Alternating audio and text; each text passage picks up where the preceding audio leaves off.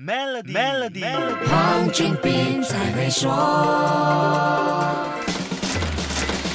你好，我是黄俊斌。随着国内餐厅开放堂食，人们允许跨州，很多人都感受到市场恢复了生气。如果一大班人在妈妈档看英超球赛的热闹景象重现，我相信那肯定是更加令人兴奋不已的。一大班球迷聚在一起看球，就算跟隔壁桌的陌生人也能够找到共同话题，可以吹嘘一整晚。这就是足球的魅力。专业管理的球会还有球星，让足球变成了一股巨大的经济力量，形成一种非常高的品牌忠诚度。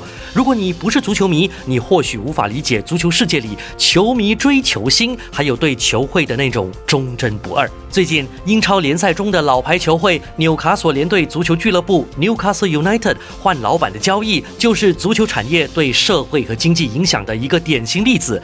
绝大部分的纽卡索球迷是欢欣雀跃，但英超管理机构却是操碎了心，最终在十月初才拍板批准这项交易。这项收购一波三经过十八个月的谈判，英格兰超级联赛终于批准了买方接盘，但现在又搞到其他足球俱乐部不高兴。报道说，曼联、埃弗顿和托登汉都不爽纽卡索这一次易主，不就是一个足球俱乐部的买卖交易吗？为什么搞出那么多事端呢？这件事其实并不是一方卖一方买那么单纯，主要因为买方的身份特殊。这一次的买方是三方组成的联合财团，其中最大的一方是沙特阿拉伯公共投资财团，简称 PIF。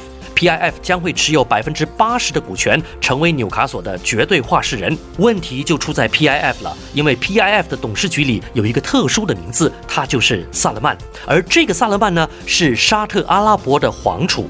一个皇太子买个球会来玩一玩不行吗？事情没那么简单。下一集跟你说一说，守住 Melody，黄俊斌才会说。黄俊斌才会说。